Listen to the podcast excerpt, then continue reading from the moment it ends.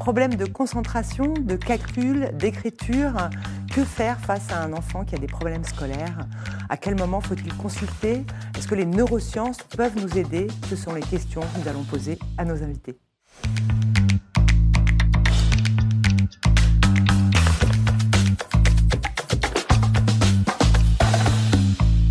Mes invités, Grégoire Borst, vous êtes professeur de psychologie du développement à l'Université Paris-Cité. Bonjour. Bonjour.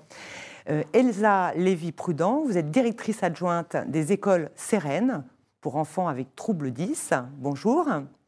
Et Sylvie Colombier, vous êtes psychologue et vous recevez des familles dont les enfants ont souvent des problèmes scolaires. Euh, quels sont les problèmes les plus fréquemment rencontrés par les familles qui viennent consulter chez vous? Les problèmes sont très divers parce que déjà tout dépend si la demande est venue de la famille, des parents, ou si la demande est, est venue de l'enfant ou de l'adolescent. Et donc, en fonction de ça, les problématiques vont être vraiment euh, très diversifiées. Il y a des enfants qui ont conscience de ne pas y arriver à l'école, et tout âge, puisque moi, j'accompagne déjà en moyenne section de maternelle. Et j'ai des petits bouts qui disent, ben non, moi, j'y arrive pas. Voilà.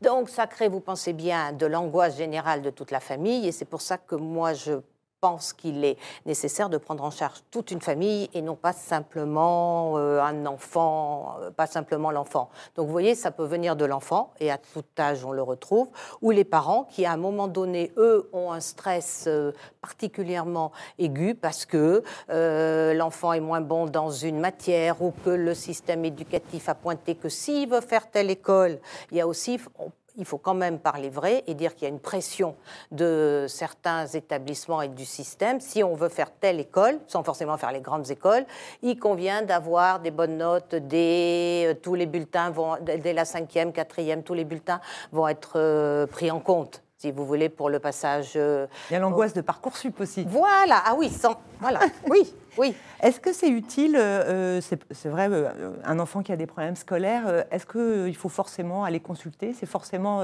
un problème d'ordre psychologique? Non, pas forcément. Absolument pas forcément. Tout est dans la façon dont l'enfant et la famille vivent le problème. heureusement qu'il y a, que tout le monde ne va pas consulter un psy. Oui. Non, non, c'est pas du tout.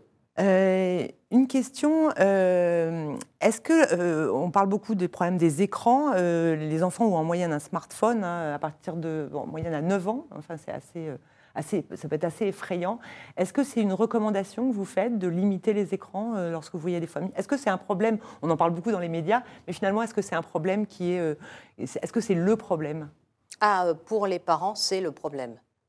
Quand je fais euh, les séances parents-enfants, à partir de la cinquième, j'ai systématiquement qu'est-ce que je fais pour les écrans? Est-ce que je confisque le téléphone le soir? Est-ce qu'il n'est pas dans la chambre?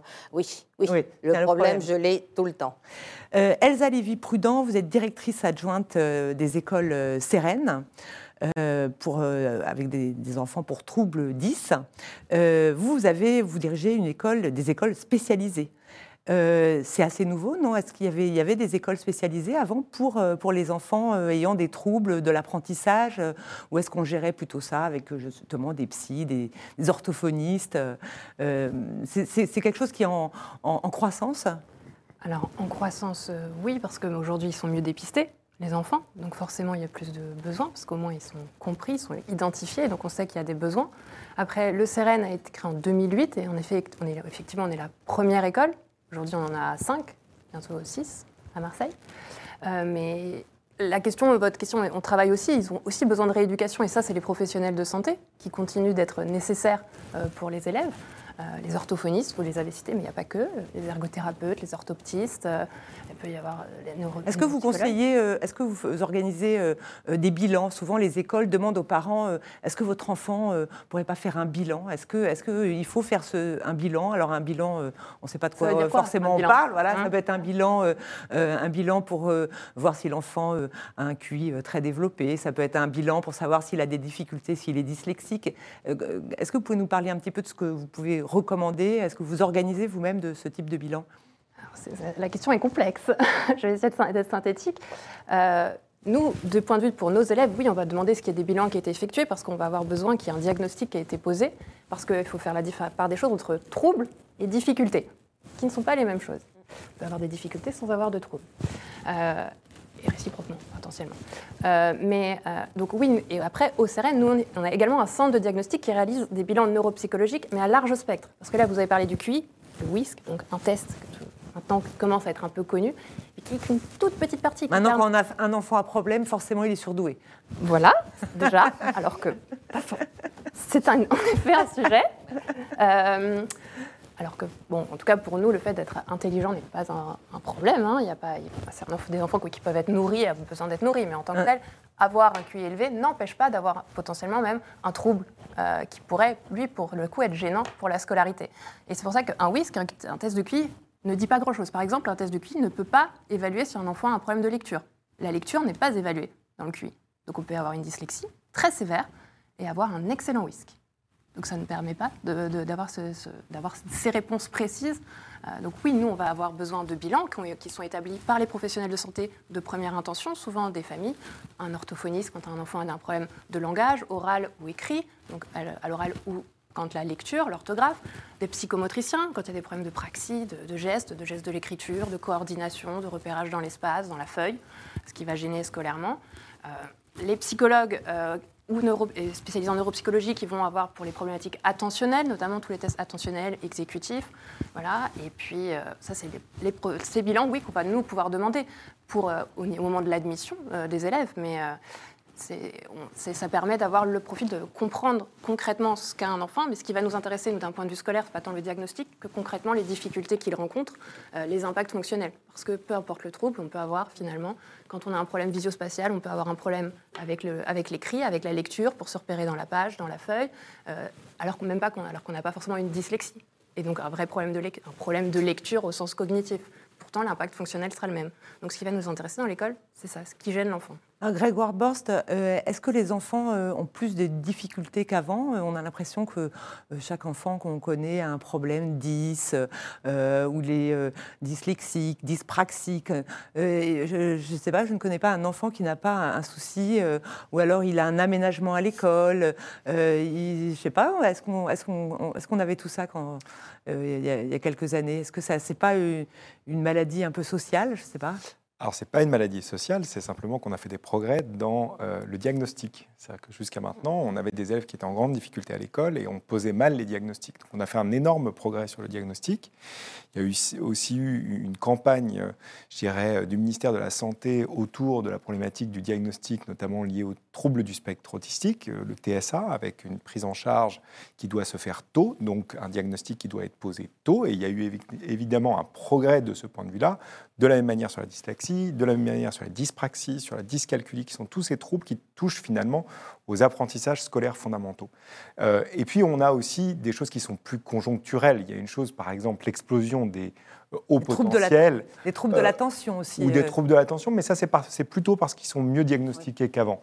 Euh, pour le, les hauts potentiels intellectuels, c'est juste parce que des familles qui ne testaient jamais leurs enfants, c'est-à-dire les familles qui étaient plutôt des familles très favorisées, commencent à tester leurs enfants. Et en fait, d'un point de vue, il y a une part de votre quotient intellectuel qui n'est pas votre intelligence, qui est une façon finalement d'évaluer les dimensions cognitives de vos apprentissages, qui est C'est-à-dire que si vos parents ont tendance à avoir un haut QI, vous avez tendance à avoir un haut QI en tant qu'enfant.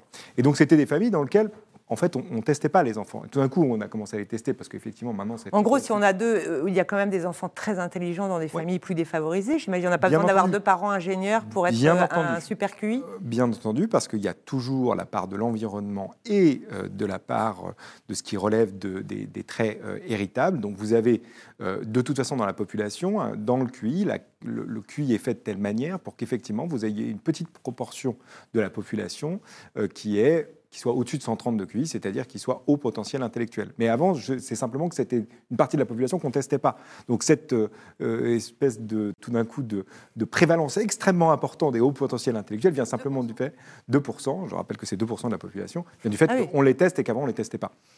D'accord, merci. Alors je vais donner la parole à, à Emma Ferrand qui va nous parler des vertus de l'apprentissage par cœur. Allez-y, Emma.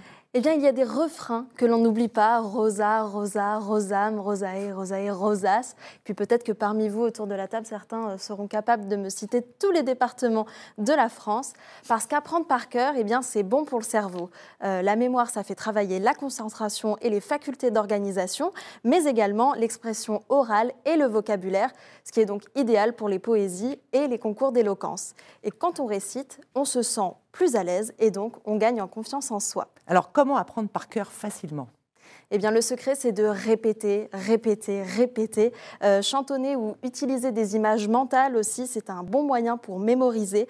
Euh, on se souvient sans doute, peut-être euh, parmi vous également, à l'école, on cherchait un certain ornicar pour se souvenir des conjonctions de coordination. On se souvient de cette phrase, mais où est donc ornicar, qui est donc un très bon moyen mémotechnique. Alors, euh, je me souviens que les grands-parents, souvent, se souviennent de poésie euh, qu'ils ont appris il y a très longtemps, et nous, on est incapable de se souvenir de chansons. Pourquoi on n'apprend plus par cœur en classe aujourd'hui? Eh bien, l'apprentissage par cœur se perd depuis les années 70 environ. Euh, certains considèrent que lorsqu'on apprend par cœur, c'est parfois apprendre sans comprendre.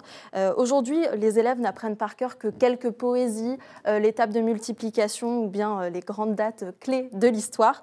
Alors qu'en Chine, le par cœur, par exemple, est très utilisé en classe. Euh, mais c'est indispensable de pouvoir réciter euh, des connaissances de façon automatisée. Et surtout, ça fait gagner du temps. Ça permet de ressortir des informations euh, facilement. La preuve, en apprenant des règles de grammaire, eh bien, on devient plus facilement incollable en dictée. Merci Emma. Alors j'aimerais faire réagir Grégoire Bors sur est-ce que ça a été prouvé que l'apprentissage par cœur est efficace pour, ben, pour la scolarité, pour le cerveau, pour est-ce que c'est est-ce qu'on on l'a démontré ça? Ça dépend ce que vous visez. Euh, c'est-à-dire que si vous visez à apprendre des poésies, il faut euh, apprendre euh, par cœur ces informations. C'est vrai que ce que ça produit, notamment en mathématiques, le fait d'apprendre l'étape de multiplication. Pourquoi on apprend l'étape de multiplication? C'est parce que ça nous permet finalement de mémoriser ce qu'on appelle des faits arithmétiques. C'est-à-dire que je n'ai plus besoin de poser l'opération 3 fois 3 en faisant 3 plus 3 plus 3, ce qui prend énormément de ressources cognitive dans mon cerveau. C'est automatisé. C'est automatisé, donc très rapidement, je peux arriver au résultat 9. Et le fait de faire ça, ça libère finalement des ressources qu'on peut engager dans une activité plus complexe. C'est-à-dire que je peux faire des opérations euh, arithmétiques plus complexes, je peux résoudre des opérations euh, de tête, euh, des équations à une ou deux inconnues, justement parce que j'ai diminué un peu les ressources cognitives que j'engage dans cette activité. Mais là, il y a un objectif très, très poursuivi qui est extrêmement clair. L'apprentissage euh, des poésies, c'est intéressant pour apprendre des poésies, mais ça n'a aucun effet sur vos capacités d'apprentissage et euh, par cœur. C'est-à-dire que la, grande erreur du système éducatif français, c'est d'avoir pensé qu'il ne fallait pas apprendre à mémoriser.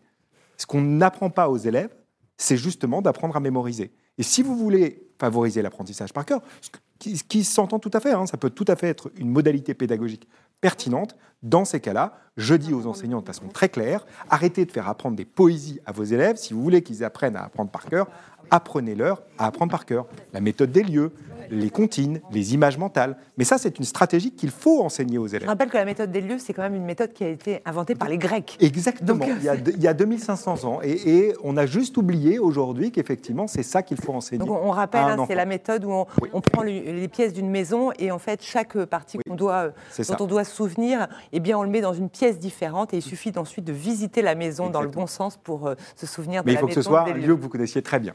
Voilà, son appartement. Euh, Exactement. un grand appartement avec plein de pièces. Donc, effectivement, l'enjeu, c'est d'un point de vue pédagogique, c'est de dire quand j'apprends des choses par cœur, je diminue les ressources cognitives qui sont engagées dans une situation donnée, ressources que je peux réutiliser pour m'engager dans une activité plus complexe.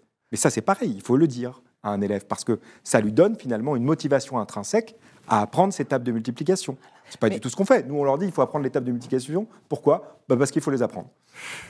Merci. Euh, euh, Elsa Lévy-Prudent, euh, dans les écoles du réseau Sérène, est-ce que vous avez bah, remis en valeur les méthodes, enfin, finalement les, vieilles méthodes que nos grands-parents ou nos parents utilisaient, l'apprentissage par cœur, la répétition aussi, des choses finalement qui ont fait leur preuve, ou est-ce que vous êtes engagé dans d'autres directions?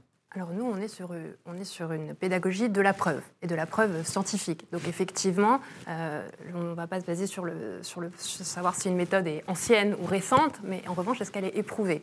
Est-ce qu'elle fonctionne? Et on est un peu dans la logique euh, que vient, que vient de mentionner M. Borst, qui est, nous, on va travailler la métacognition. Donc en effet, l'apprentissage... La métacognition. Donc le fait d'apprendre à apprendre et de savoir comment apprendre et pourquoi apprendre. Parce que ce qu'a dit monsieur, il y avait également la notion de de la transférabilité de la compétence, donc pour expliquer aux enfants pourquoi on leur demande d'apprendre certaines choses, pour qu'ils en comprennent le but.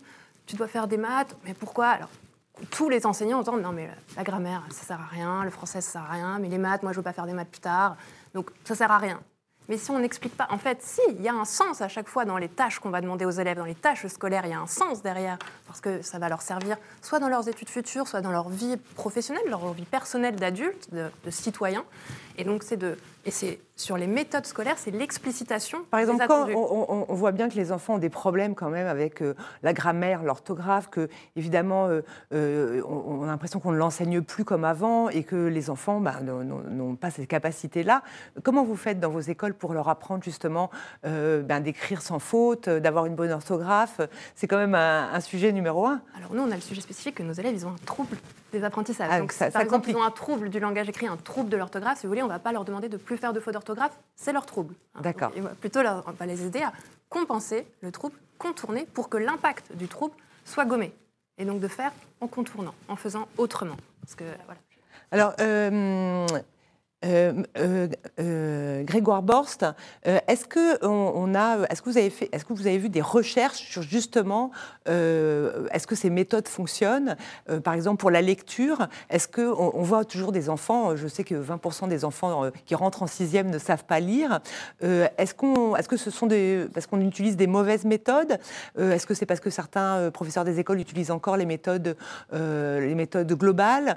Est-ce qu'on on peut avoir des preuves scientifique, entre guillemets, euh, de la méthode syllabique, par exemple Alors, ce qu'on sait effectivement, euh, du point de vue au-delà de la méthode, sur la façon dont notre cerveau apprend à lire, on peut essayer effectivement de comprendre quels sont les prédicteurs, c'est-à-dire les facteurs qui vont expliquer votre facilité ou les difficultés que vous pouvez rencontrer au moment de l'apprentissage de la lecture. Il y a quelque chose qui est absolument clair en français, c'est que comme notre langue est peu transparente, c'est-à-dire que les associations entre ce qu'on appelle les graphèmes la façon dont on écrit les sons de la langue, et les sons de la langue ne sont pas très régulières en français, comme ça vous a pas échappé, c'est très difficile d'apprendre à lire en français. Donc il y a une première étape où il faut apprendre de façon très explicite les associations entre ces graphèmes et ces phonèmes. C'est obligé, on est obligé de passer par là. Et effectivement, ça ressemble à ce qu'on appelle la méthode syllabique. D'accord? Donc il y a effectivement un enjeu à un moment d'apprendre ces appariements entre graphèmes et phonèmes. Mais il y a plein d'autres prédicteurs. on voit beaucoup de, par exemple, de grands-parents qui achètent euh, pendant les vacances euh, la méthode Baucher, pour ne citer qu'elle, mais il y en a d'autres, euh, bien lire, aimer lire, c'est ma préférée, mais une méthode gestuelle, enfin des méthodes qu'on peut acheter dans le commerce et qui se disent, bah, je vais profiter des vacances pour apprendre à lire à mon petit-fils, à mon fils qui a 3, 4, 5 ans, ou, qui ne sait toujours pas lire alors qu'il a 7 ans, et, et je vais m'y mettre et je vais lui apprendre à lire. C'est très c'est très fréquent. Qu'est-ce que vous en pensez? Ce que j'en pense, c'est que si on veut euh, que ces méthodes, quelles qu'elles soient, soient plus efficaces, une des choses qui va bien fonctionner, c'est aussi de donner du sens à ce qu'on est en train de faire. C'est-à-dire d'expliquer à un enfant, par exemple, non seulement pourquoi il apprend à lire, c'est pas du tout trivial comme question. Je veux dire, dans le monde qui est le nôtre, c'est une vraie question. Et comment on apprend à lire Encore une fois, c'est des choses qui sont totalement non transparentes dans notre système éducatif. C'est expliquer que son cerveau va il faut être dans l'explicite. Il faut expliciter, il faut ouvrir la boîte noire. On a euh, à l'intérieur de notre boîte crânienne un cerveau. Ce cerveau, il a une façon de fonctionner particulière. Il va faire des choses prodigieuses pendant le moment de l'apprentissage de la lecture. Il va totalement se réorganiser et il faut qu'on dise déjà cela à un enfant. Parce que vous vous rendez pas compte, mais ça change totalement son rapport à l'apprentissage. Si je sais que mon cerveau va se transformer au cours des apprentissages, je ne suis pas condamné à être un mauvais lecteur. C'est-à-dire que je peux changer, je peux me développer, je peux développer des compétences en lecture précisément parce que je sais que mon cerveau va changer. Ça paraît tout bête, mais c'est absolument fondamental. Et puis la deuxième chose, c'est que, en fait, apprendre à lire, ça repose aussi, par exemple, sur le nombre de mots que vous avez dans votre vocabulaire avant l'apprentissage de la lecture. Donc ça s'anticipe. Ça veut dire qu'est-ce qu'on fait à la maternelle? Ben, On raconte des histoires à ses enfants, on leur lit des livres. Et si on n'est pas capable, parce qu'on est dans une famille dans laquelle les parents ne peuvent pas lire, eh ben, Ou ça n'ont suffit pas le de temps de raconter. lire. ou n'ont pas le temps. Ils racontent des histoires. Ça marche très bien. On a plein, plein d'audiobooks. Ouais. Ça va très bien fonctionner. Justement, ça m'amène à, à poser des questions sur le- les règles en famille. Est-ce que vous, en êtes, vous êtes amené à poser des questions, enfin, à donner des recommandations aux familles sur les règles à suivre, sur les écrans, sur le, le temps de lecture, par exemple? Oui, mais plus que des règles, moi je veux vraiment revenir sur une notion que vos deux invités ont dit, la motivation. On part d'une motivation extérieure, extrinsèque à l'individu, et il faut qu'il se l'approprie. Et c'est uniquement quand il se sera approprié, et justement quand il aura compris pourquoi il fait ça, pourquoi il réussit, qu'est-ce que ça donne. Et je peux vous assurer que sur de la motivation personnelle, vous allez, n'importe qui, il n'y a pas de contre-exemple de quelqu'un qui est motivé, il arrivera, il comprendra. Mais comment motiver, justement? Il faut, ben, justement, il n'y a pas un enfant qui ne soit pas motivé pour quelque chose. Oui. Attendez, moi, je suis devenue très bonne à une période sur le championnat de foot anglais parce que j'avais un gamin. Ben oui, j'avais un gamin. Il avait pris deux joueurs, deux clubs, et à chaque fois, et je lui disais, bah, attends, tu vas cranter pareil, tu vas arriver. Et quand euh, je, la première année, il était à 5 de moyenne générale, limite sortie de tout le système scolaire. Deux ans après, il a eu le brevet avec une mention. Et là, il est au bac. Voilà, vous voyez, c'est là. Et c'est la confiance en soi et la motivation qui sont importantes. Et que du coup, des règles, oui, des règles pour les familles, je suis entièrement d'accord euh, d'en donner. Mais sur les écrans, c'est tout écran confondu aussi. Oui. C'est-à-dire la télévision, mais aussi le téléphone Voilà, portable, il y a tout. Et l'ordinateur. qu'est-ce que et, et mais ils en ont aussi besoin pour travailler des, des écrans. Euh, Ça c'est pas. euh, il faut pas non plus dire je supprime tout, tout écran le week-end. J'ai des familles comme ça qui ah non non non euh, du vendredi soir au dimanche soir il a pas droit aux écrans. Mais justement je dis ben il fait quoi? Ben rien, il reste dans sa chambre. C'est bien pour ça qu'on vient vous voir. Donc je vous assure, c'est pas si anecdotique maintenant sur le nouveau courant anti-écran. Ce que je vous dis là. Oui, il y a même un courant, euh, pas de smartphone avant 15 ans, par exemple. Il y a eu tout un collectif sur le fait de, euh, avec un groupe Facebook de soutien aux parents, pour, Oui. euh, pour éviter le smartphone avant l'âge de 15 ans et éviter les réseaux sociaux, etc. Alors, vous savez bien que ça, c'est une règle fondamentale en psychologie. Plus on interdit quelque chose à quelqu'un, qu'est-ce qu'il va avoir envie de faire? Surtout d'aller voir ce qu'on m'interdit. Donc, mettre des règles, oui, pas interdire. D'une. C'est c'est impossible, de toute façon, bah, aujourd'hui, d'interdire. Vous êtes, vous êtes, tous- vous êtes, euh, pour l'interdiction ou pour euh, parce que c'est vrai que c'est pas facile quand on a un enfant chez soi, que ce soit le sien ou, ou voilà ou Mmh. euh, quelqu'un de sa famille. On, on est un peu sidéré. On se dit mais zut, euh, est-ce que euh, est-ce qu'il va pas être complètement son cerveau va pas être complètement détruit par toutes ces images quoi? Et puis il y a l'accès aussi euh, euh, à tout ce qui est euh, la pornographie Ah, aussi, Oui. la violence sexuelle qui peut être montrée et qui peut aussi perturber les enfants et, et évidemment amener peut-être à des, à des problèmes aussi scolaires. Quoi. Donc euh, on, on est, on est quand même assez Oui. démunis face, à, face à ce phénomène. Euh, Alors, il y a plein de choses à dire, c'est très très long, mais la, première chose, c'est qu'il ne faut pas penser que ça détruit le cerveau. Donc ça, ce n'est pas les données qu'on a à disposition aujourd'hui. C'est comme toute chose dans l'environnement, ça a un effet sur notre cerveau, mais au même titre que euh, votre, le fait que vous appreniez à lire ou que vous vous vous engagiez très fortement dans une activité ou dans une autre. Et effectivement, c'est une activité qui est extrêmement récurrente chez les adolescents notamment, parce qu'ils passent beaucoup de temps euh, sur leur smartphone. Euh, la, question, elle, est évidemment de se dire quelles sont les compétences dont les enfants et les adolescents ont besoin pour se réguler face aux écrans. Dans un premier temps, ils ont besoin d'une régulation extérieure. Ils ont Oui. besoin qu'effectivement les parents imposent un certain nombre de limites sur l'utilisation euh, des- de ces écrans. Vous savez notamment qu'il y a une loi qui va être mise en place, notamment pour que, à partir du moment où on allume un terminal numérique, il y ait la première chose qu'on doit définir, c'est le contrôle parental, et ça, ça permettra Mm. d'éviter en partie l'exposition à du contenu non approprié, parce que c'est ça le vrai problème. ouais. C'est-à-dire qu'il ne faut pas qu'effectivement des enfants soient exposés à du contenu non approprié. Mais ça pose aussi des questions, par exemple, sur les plateformes. C'est-à-dire la question pourquoi YouTube aujourd'hui Non continue- approprié, la pornographie. la, Voilà. Oui. la pornographie, mais même au-delà Mm. de ça, je veux dire, euh, des pubs pour euh, des euh, jeux vidéo interdits aux moins de 18 ans qui Mm. sont sur YouTube quand les, les enfants regardent du contenu jeunesse. Et quand on dit à YouTube, mettez tout votre contenu jeunesse sur YouTube Kids, ils vous disent, bah non, parce que les parents aiment bien regarder du, du contenu jeunesse.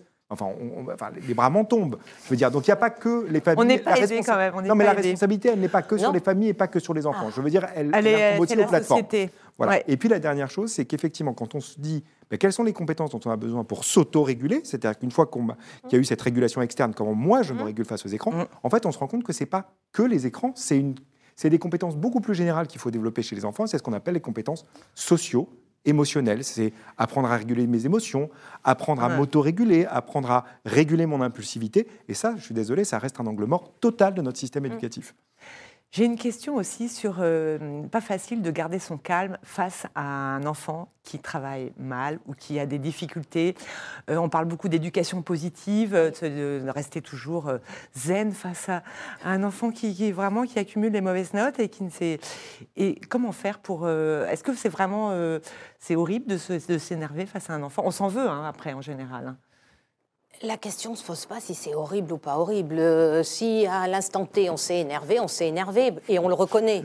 mais oui, non, mais Ça va pas traumatiser. C'est pas, c'est pas tout noir, tout, tout blanc. Non, ben, si on s'est énervé, on s'est énervé. Et puis on le dit, ben, tu vois, là, je me suis énervé. Euh, Et on tout. s'en veut pas. Et on s'en veut pas. Et on culpabilise pas, on rentre pas dans ce schéma-là. Oui, parce qu'on peut facilement culpabiliser quand même. hein. On se dit, Très. zut, ah bah c'est, c'est, euh, j'ai mal fait, euh, je m'y Voilà. prends mal, euh, j'ai pas de patience. euh, Et ça, ça fait une belle rumination mentale chez les parents. Qui chez les mères surtout. Hein, c'est, Oui, chez les pères aussi. Chez les parents. Chez les parents. Et même chez les grands-parents, parce que quelquefois, quand ils sont en vacances chez les grands-parents, et les grands-parents qui sont énervés, ah bon, tu sais pas ça, t'es pas en capacité de faire ça, enfin, voilà, non, non. Et là, ça fait. T'as pas appris ça Voilà. Euh, à, à ton âge, tu sais Tu toujours, sais tu pas lis encore. pas? Donc vous voyez, non, on se dit à l'instant T, si on s'est énervé, eh ben on le dit, bah, tu vois, là, je me suis énervé. Bon, eh ben c'est comme ça. Maintenant, qu'est-ce qu'on fait? On va pas rester sur tout le temps le pourquoi, de pourquoi, de pourquoi c'est arrivé. Maintenant, à l'instant T, qu'est-ce qu'on fait pour éviter que ça reproduise? C'est ça. Et souvent, d'ailleurs, les, les grands-parents sont un peu le juge de paix dans cette affaire. C'est-à-dire, pendant les grandes vacances, j'ai remarqué que c'était un peu le moment où euh, les grands-parents étaient là. Alors, tu, tu as appris quoi à l'école cette année? Et alors, tu lis quoi? Euh, Ah, tu lis pas, d'accord. Et, euh, et, et, euh, tu peux me réciter une poésie? Attends, c'est un petit peu. Et pour les parents, c'est encore plus angoissant. On se dit, J'ai, j'ai, euh, il sait rien, il est de dans du passer retard. devant le juge des grands-parents. Voilà, le juge des grands-parents. Je ne sais pas si ça parlera aux, aux personnes qui nous regardent, mais c'est toujours un peu difficile euh, pour des parents. Et, et oui, on, on s'en veut. On- Il y a beaucoup de culpabilité face à- aux résultats scolaires. On se dit, bah zut, on on n'est pas, on, a- on- on l'a pas assez accompagné. Est-ce qu'il faut euh, peut-être payer des cours particuliers? Est-ce que euh, un, un psychologue? C'est le marché de la culpabilité, j'ai envie de dire. Oui. Et il y a la question de la nature de la difficulté aussi. Oui. Ouais. C'est-à-dire que vous avez mentionné plein de cas de figure qui ne sont Mm. pas du tout les mêmes et qui n'ont pas forcément les mêmes causes et donc pas forcément la même réponse à y apporter pour les parents non plus.